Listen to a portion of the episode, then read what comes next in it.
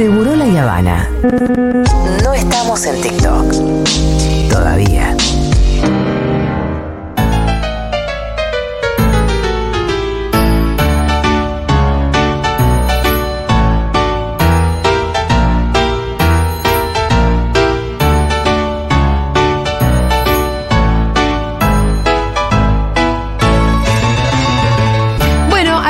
Conocimos la sentencia en el caso Lucio Dupuy, que es uno de esos casos que conmueve mucho socialmente.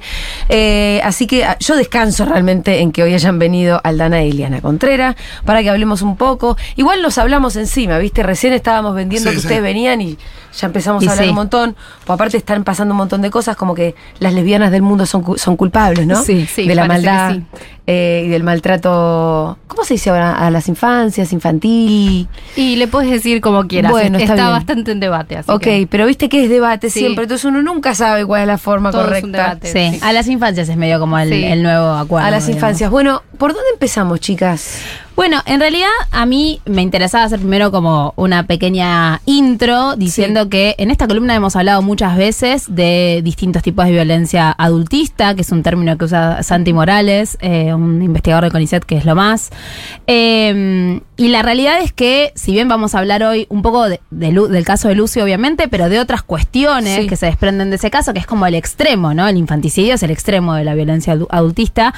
Eh, la realidad es que a mí me interesaba justamente abrir y, y pensar en qué medida cada uno, de, como, como miembro de la sociedad, puede, digamos, como aportar para que esto, esta cadena se termine, en la que niños y niñas así como las mujeres también en, en otra en otra medida son todo el tiempo víctimas de, eh, de esto de violencia que tiene como tiene como distintos centro grados y distintos tipos de maltrato, distintos ¿no? grados y, y, y estos tipos exactamente y, y tiene como centro esto de no ubicar a niños y a niñas en el lugar de, De de sujetos de sujeto de derecho. Y hay algo muy loco, acá lo hemos hablado, ¿no? Que la violencia hacia niñes, hasta cierto punto, hasta cierto nivel de violencia, es aceptada por gran parte de la sí. población. Re. Digo, eh, digo, con.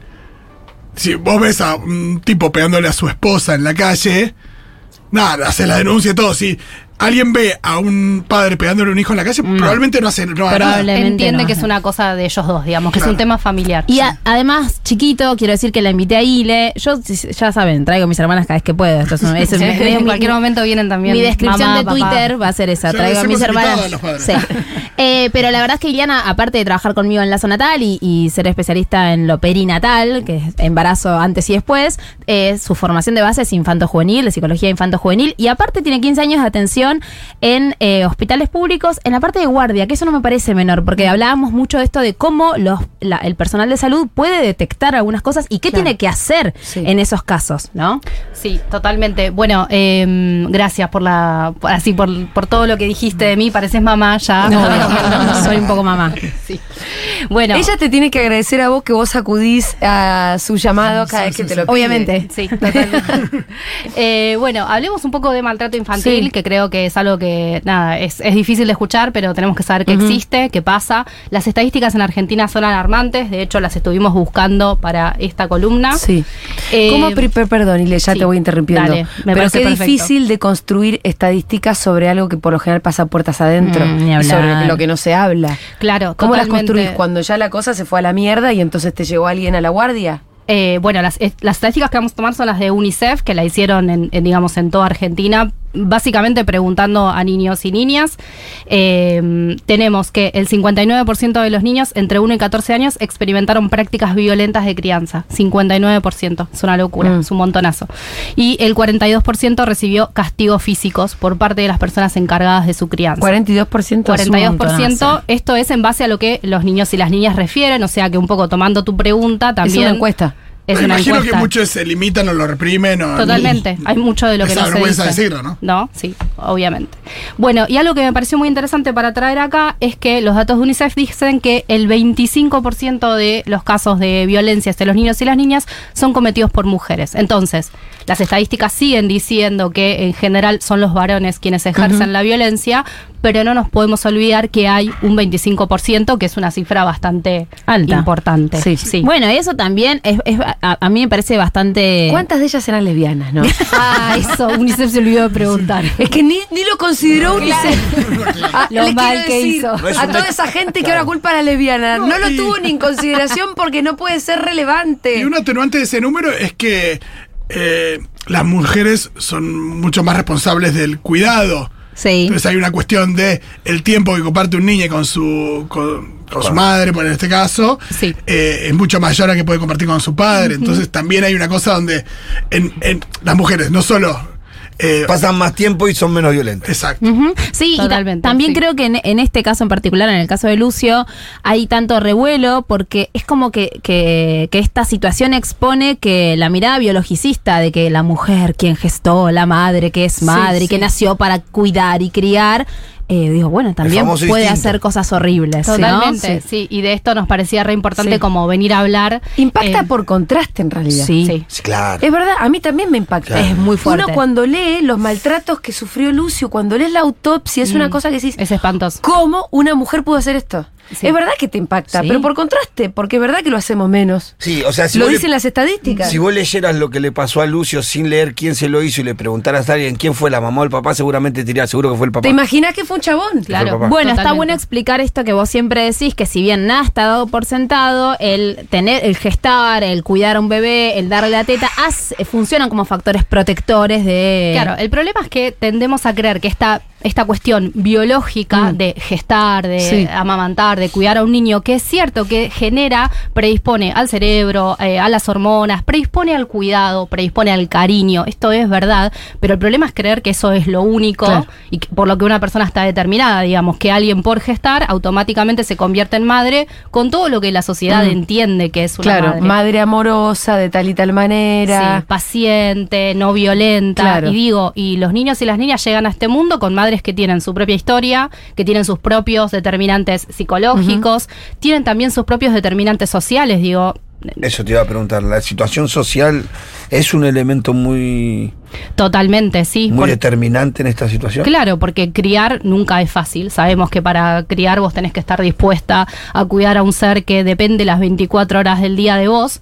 Y si encima a eso le sumamos que hay una, hay un montón de cuestiones de riesgo social, y es más fácil que llegues a la desesperación, al agotamiento, algo de la violencia. Si además tenés una historia previa de violencia aprendida, y esto, ojo, cuando lo digo a veces cuesta porque la gente dice, estás justificando. No, no estoy justificando nada. Estás explicando. Estás explicando. Bueno, pero nu- nunca dejo de aclararlo porque no Aclarar. falta quien sí, sí, Sí. Ya me siento un poco. Yo este, ya estaba por decir. aclarar, hay que aclarar, no, es que sabemos cómo es.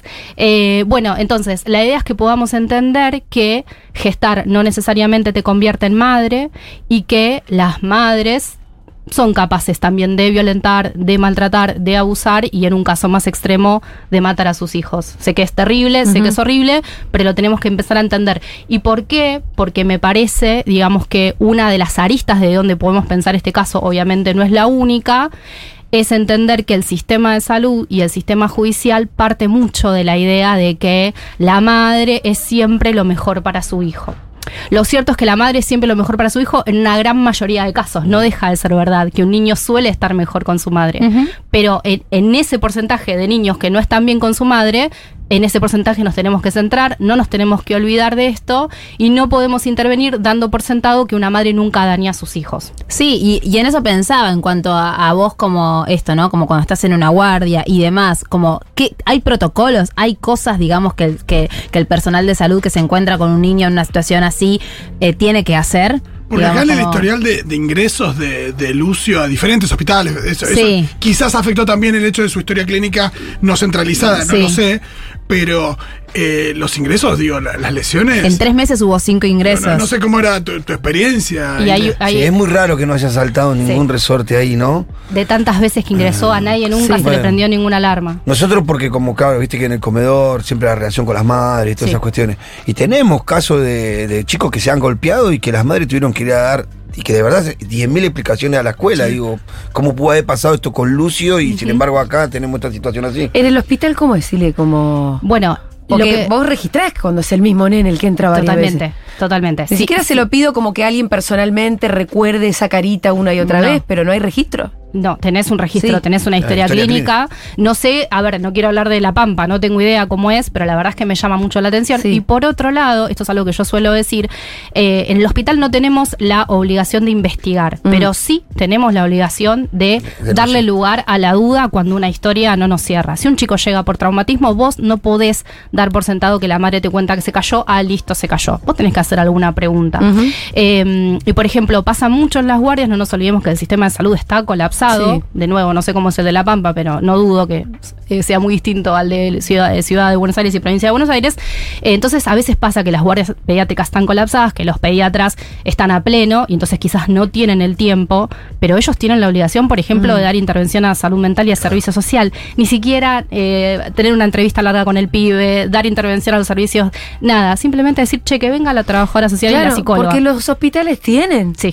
trabajadoras sociales, eh, que tienen psicólogas. Y de hecho tenemos, perdón, eh, tenemos la figura de lo que es una internación por riesgo social. Generalmente las internaciones de los niños son por un riesgo físico o cuando hay una cuestión de riesgo de salud mental.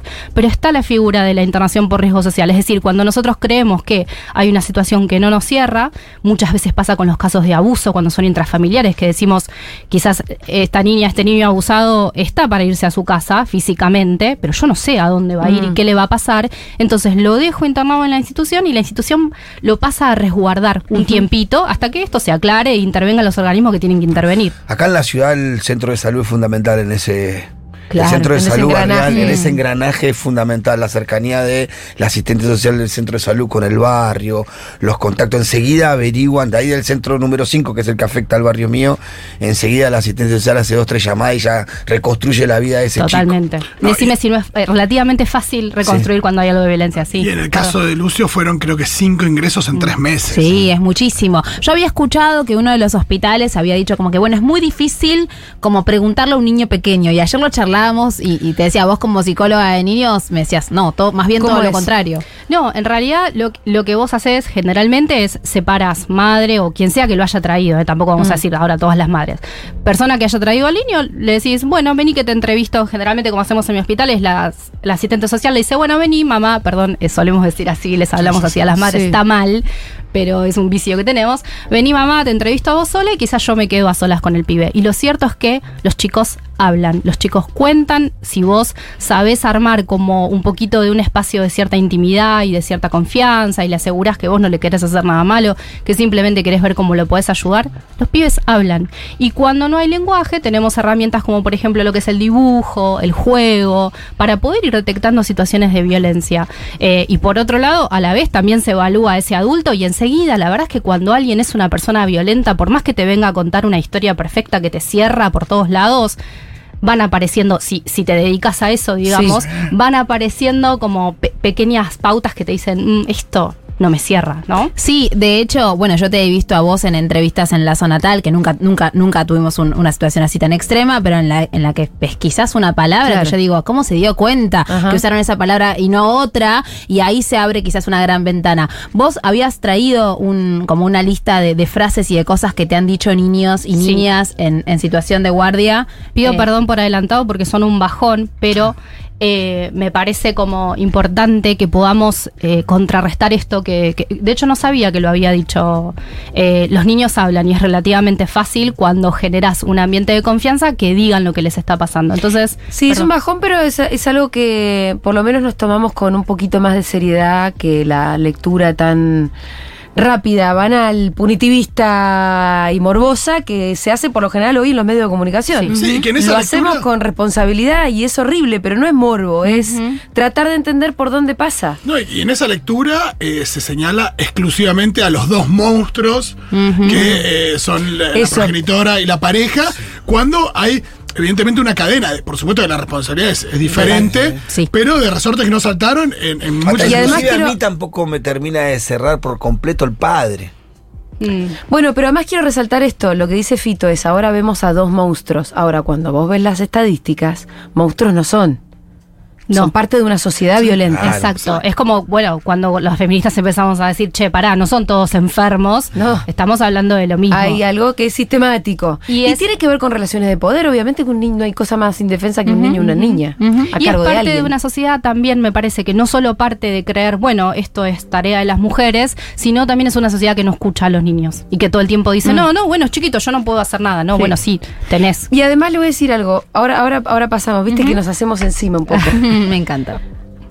A mí se me termina la paciencia con el berrinche. Que debe ser algo que le pasa a todos los que estamos criando, porque hay un momento donde no para de gritarte, no tiene ningún sentido para vos su deseo, porque yo quiero esto ahora y no lo quiero en otro momento. No entra en razón cuando No. me decís, mira, ahora no se puede porque no hay internet. Ponele. Pero vieron que, eh, digo, para que todos nos empecemos un poco a involucrar, es cuando se te termina la paciencia Sí. y en el momento donde podría aflorar la Sí. violencia. Sí. A mí esta columna me ayudó mucho para entender al berrinche y entenderlo me ayudó mucho para poder gestionarlo yo misma. No te pongas violenta, no es una pavada lo que pide, en su mundo esto es importante y vos vas a tener que transitarlo de otra manera, porque aparte ponerte violenta no lo va a solucionar. No. No, y- Solo lo va a Digo hacer. violenta solamente gritando, Sí, ¿eh? No me refiero a un cachetazo, obviamente. Sí, Digo, gritando, amenazando. eh, gritar y amenazar tampoco va a solucionar el berrinche en este momento, lo va a agravar. Entonces, eh, está buenísimo Sí, entender, entender, entender. Entender siempre, es entender es fundamental para No, gestionar que- mejor. Sí, que hay y evitar una- la violencia, ¿no? Sí, hay una escalada donde, digo, si, si él está, eh, eh, la palabra que usa siempre Aldo, ¿cuál es? Eh, desregulado. Ah, desregulado. Desregulado, eh, digo, si, si se acerca aún a que justamente a encontrar cierto eh, Equilibrio. orden equilibrio, si vos estás desequilibrado, es imposible. No hay manera de calmar eso. Bueno, ahora sí vamos. Ahora vamos. Fue necesario una intro para, para poder soportar lo que se viene. Bueno, lo que tengo entonces son frases textuales que me han dicho niñes a lo largo de, de nada de, de mi desempeño como psicóloga, tanto en el consultorio como en la guardia. Obviamente vamos a preservar el nombre y el género, ¿sí? Eh, P de 5 años me dice, mi mamá me pega con un palo. A veces cuando me porto mal, a veces porque sí. L de 6 años. La abuela la trae, me cuenta que tanto la madre como el padre la maltratan, pero ella no me quiere decir nada. Entonces empezamos a jugar y arma un juego con muñecas donde la madre le pega a los niños y los niños se unen para gritarle mala madre, mala madre. C Eh, de- ¿qué- perdón, ¿qué tipo de lesiones traían estos niñitos? y de, de todo tipo, de todo tipo, sí. Eh, C, de cuatro años, le pregunto, ¿por qué estás acá? Me dice, vengo porque mi abuelo me tocó. S, de siete años, me dice, mi papá me pega a mí y a mi hermana que es una bebé. Me baja los pantalones y me pega en la cola. Tengo miedo de que la mate a mi mamá, yo me meto en las peleas y por eso me pega a mí. Bueno, tenía ¿Qué edad más, tenía pero ella? siete. Eh, estamos hablando de, de niñez de entre 4 y 7 años, los recortes que traje. Entonces, digo, nada, es un montonazo, es súper fuerte. Primero, entonces, entender que esto pasa, que no es privativo de las clases bajas, eso también siempre me gusta aclararlo. Eh, la violencia es estructural y nos recorre. Eh, como sociedad, eh, pero bueno, esto, los niños hablan y si prestamos atención, digo, y no es necesario ser una psicóloga infanto juvenil o una guardia, si prestamos atención y si generamos un clima de confianza, es probable que esto que están viviendo te lo digan así, con esa naturalidad con la que te dicen otras cosas, como Sin por ejemplo, filtro. quiero hacer caca. Sí, sin con la naturalidad con la que lo viven, porque es una cuestión muy cotidiana, Sí. es parte de su vida. Exacto. Saben que nos acordábamos ayer hablando con Ileana cuando estábamos preparando la columna de una situación que tuve yo con eh, Nina, que es mi hija mayor, la que tiene cuando era muy bebita. Eh, tenían dos meses o Sí, menos. menos, creo. Yo la, eh, habíamos cambiado de bañadera, entonces ten- hice oh, un movimiento, digamos, distinto al que tenía que hacer, al que venía haciendo para bañarla y le golpeó la cabeza con la alacena, ¿no? O sea, Sí. yo estaba en la cocina. Pum. Bueno, obviamente, nada. Angustia, Ay, no, pero, o sea, de ahí al taxi, yo no me acuerdo cómo llegué a un taxi, pero inmediatamente, o sea, corte A, corte B, taxi. Bueno, nada, llegábamos con mi pareja a un sanatorio privado, bla, bla, bla, de la ciudad de Buenos Aires. Y ni bien entre yo estaba desbordada en llanto, la médica que me atiende me dice, ¿qué pasó? Y le digo, se golpeó con la alacena. ¿Cómo llega una bebé de dos meses a golpearse la cabeza con la alacena? Yo lo recuerdo y todavía me da escalofríos porque yo me sentí completamente observada y Sí. sentí que me estaba diciendo que... Y yo quería que le haga una placa a mi hija. Sí. Y, y nada, y, le conté, bueno, es que fue esta la bañadera, le empecé a explicar mientras lloraba. Y cuando se lo cuenta a mi hermana, indignadísima, me dice, hizo lo que tiene que hacer, Ah, claro. tiene que pesquisar en el momento. No puede decir, ay, bueno, mamá, quédate tranquila. Lo primero que tiene tiene que hacer es agarrarte así como estás, porque quizás no fuiste vos, pero fue tu pareja, quizás, digo, y, y es verdad, nos Sí, acordábamos no, de no- eso. No tiene que partir de ese preconcepto de, uy, bueno, es la mamá, está angustiada, listo. o es no un hizo nada". sanatorio privado, vienen acá, tienen OSDE, entonces seguramente no pasó nada. Eh, no, no, y, y, y bueno, sí, sí, y- te y preguntó decíamos, cómo le pasó lo que le a pasó. un amigo, a un amigo le, le pasó que estuvo. No, y lo tuvieron un, un buen rato haciéndole preguntas.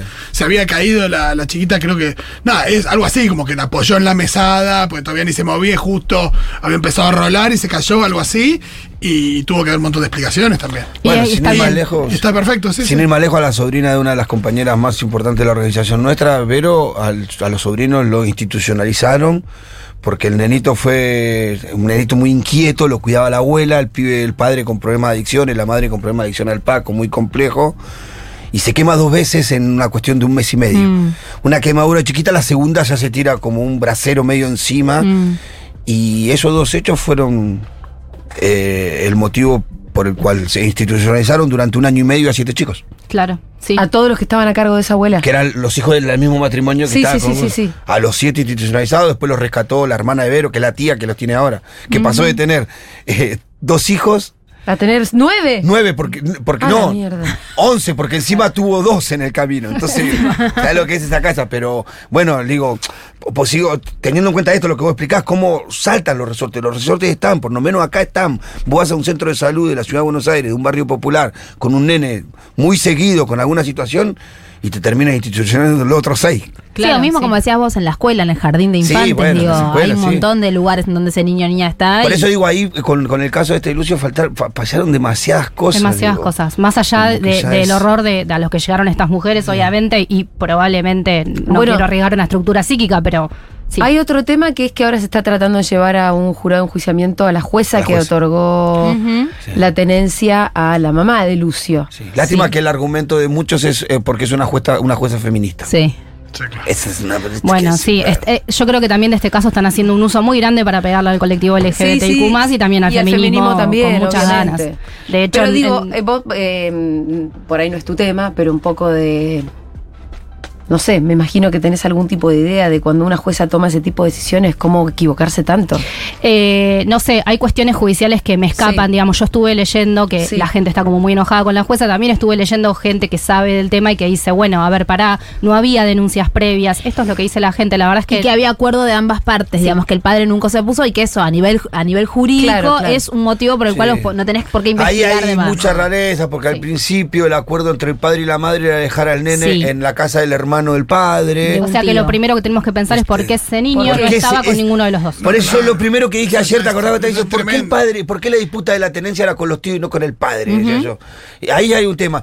Si una mujer, eh, si el padre hubiera sido, si- al revés, si hubiera sido la madre de que se va a trabajar a Luján, eh, viviendo en La Pampa y deja a su hijo con su hermana, estaría criticada por el conjunto de la sociedad. Y sin embargo, el rol del padre en esto me parece que no es totalmente inocente, no es culpable No, tampoco, a- pero digo, alguna responsabilidad en todo eso tiene un tipo que tiene un hijo y vive en Luján y le deja al hermano el cuidado de sus hijos. Ujú. o sea, Es parte de ese sistema y también no me parece casual que nos haya costado tanto encontrar información de qué pas de si el padre denunció en algún momento. No hay mucha información periodística sobre el tema, como que tampoco se investigó mucho sobre Sí. qué pasó. Sí, me ahí. parece que el periodismo ya tomó su, su postura, digamos, ya tomó su partido y bueno, entonces es complicado. Sí, que es que estas dos tortas son unas monstruas. Sí, y que y yo insisto con Por- esto, por tortas. Por tortas. Primero y principal, y, feministas después. Y también hay otra cosa que es que, aunque alguien no sea ni antitorta ni antifeminista, también las ve como monstruosas. Me pasa a mí, que la veo como monstruosas. Sí, claro. La verdad que hay que ser bastante monstruosa Sí, para totalmente. Acá- Porque, porque hay una cosa que me parece que hay que tratar también de decir, bueno, hay una cuestión que tiene que ver con una sociedad violenta, que nos, cosa de la que nos dan cuenta ya las estadísticas, pero tampoco decir, todas somos la mamá de Luciano. No, no, no, no, tampoco. Bueno. tampoco, viste como hay ahí una línea donde Hubo una- una columna- se puede ser mejor persona, ¿no? Sí, y se puede ser mejor mamá en la medida de, de las posibilidades y se puede ser cada día un poco mejor y vamos a pifiarla y hay días donde nos vamos a equivocar y todo. Eh, Bueno, pero a es ver, una construcción Y que se desde va el femini- haciendo. los feminismos venimos diciendo hace rato, la maternidad no es para toda mujer y está bien que así sea, ¿no? Bueno, Como- ahí, ahí está el argumento también por el cual peleamos por el por la Por libertad de aborto. la, de la decisión. Digo, lo- el problema con, con, con estas con esta pareja, eh, que, que- que- bueno, con la mamá y la pareja de la mamá de Lucio, es que fortalecen un estereotipo. Sí, recontra, bueno. Lesbianas, morochita, de recursos, de bajos Pero que- recursos, como que hablar. cumple todo lo Todo, que. todo para eso, que- viste, como sí. para decir. Casos de "Ay, infanticidio, nadie llena lamentablemente". tanto el- ese lugar Sí, como esta. bueno, por eso también Por este eso caso- tiene ese, ese espacio. Casos de infanticidio, lamentablemente hay muchos y, Eh. y- y no, no es, no es, digamos, eh, digamos, algo que a todos nos horroriza. No, no es casual que sea este el que hoy es en día claro, ocupe todo. Cumple todo como. Y sí, eh, todos los asteriscos los están- cumple. Están todos los casilleros tildados. Y es importante decir que comúnmente no aparecen con estas apariencias, Ajá. Los violentos. Exactamente. ¿No? Acá quiero sumar que está Laura, que es abogada, nuestra hermana, y dice, el juicio a la jueza, si solo homologó el acuerdo, no va. No tendría por qué investigar como jueza de familia. Ella lo está diciendo a Bien. nivel como Jurídico. esto, lo- jurídico. Porque, porque a priori eh, la decisión de que esté con la madre es, a priori es como en general lo que se lo que se habitúa y, y acá si el padre además eh, Igual no hay como dos eso, versiones, porque hablan como, en algunos hablan como de una disputa Sí. entre los tíos y la madre de Lucio Sí. y que la jueza decide que vaya con, con la madre de Lucio. O, o sea, no hubo un acuerdo evidentemente en ese momento, quizás un acuerdo previo, pero en ese momento había una disputa, por lo que yo pude leer y entender del caso. Sí, y también tenés el que los artículos periodísticos que dicen, no, la disputa después se solucionó y los tíos dijeron sí, que Ah, vaya con la madre. No sabemos, ¿viste? Claro. Es como, es complejo hablar de lo que no sabemos, pero a ver, es cierto que eh, el sistema judicial, como bien dice Fito, parte un poco de decir, bueno, va- está siempre bien con la madre, digamos. Sí. Y es cierto que en una gran mayoría de casos es así, pero bueno, la verdad es que si tuviésemos un sistema judicial que no estuviese colapsado y un sistema de salud que no estuviese colapsado, por ahí podríamos ocuparnos de esos casos que se alejan de la norma, digamos. Y que cuando no nos ocupamos, después estamos en situaciones muy complicadas. Tenemos muchos mensajes, ¿quieren que leamos? Obvio. Eh, nos cuenta alguien de La Pampa, dice, hola, seguro les trabajo en casa de La Pampa, no sé, es casa con mayúscula. Ayer vinieron a protestar un grupo de 15 personas a la puerta, al final eran todos antivacuna. No escaló a nada violento, pero se nota que eran personas muy atravesadas por los discursos de odio. Vinieron a pedir justicia por Lucio y nos dijeron que tengamos cuidado con la vacuna del COVID. Claro, bueno. Bueno, ¿viste lo que pasó con, eh, El con bar. el Maricafé? Maricafé. Sí, Es Ah, increíble, sí. lo, lo cuenta Franco Torquia en Twitter. Un hombre entró recién al local de Maricafé, acá en Palermo, y amenazó de muerte a quienes estaban allí, por Lucio.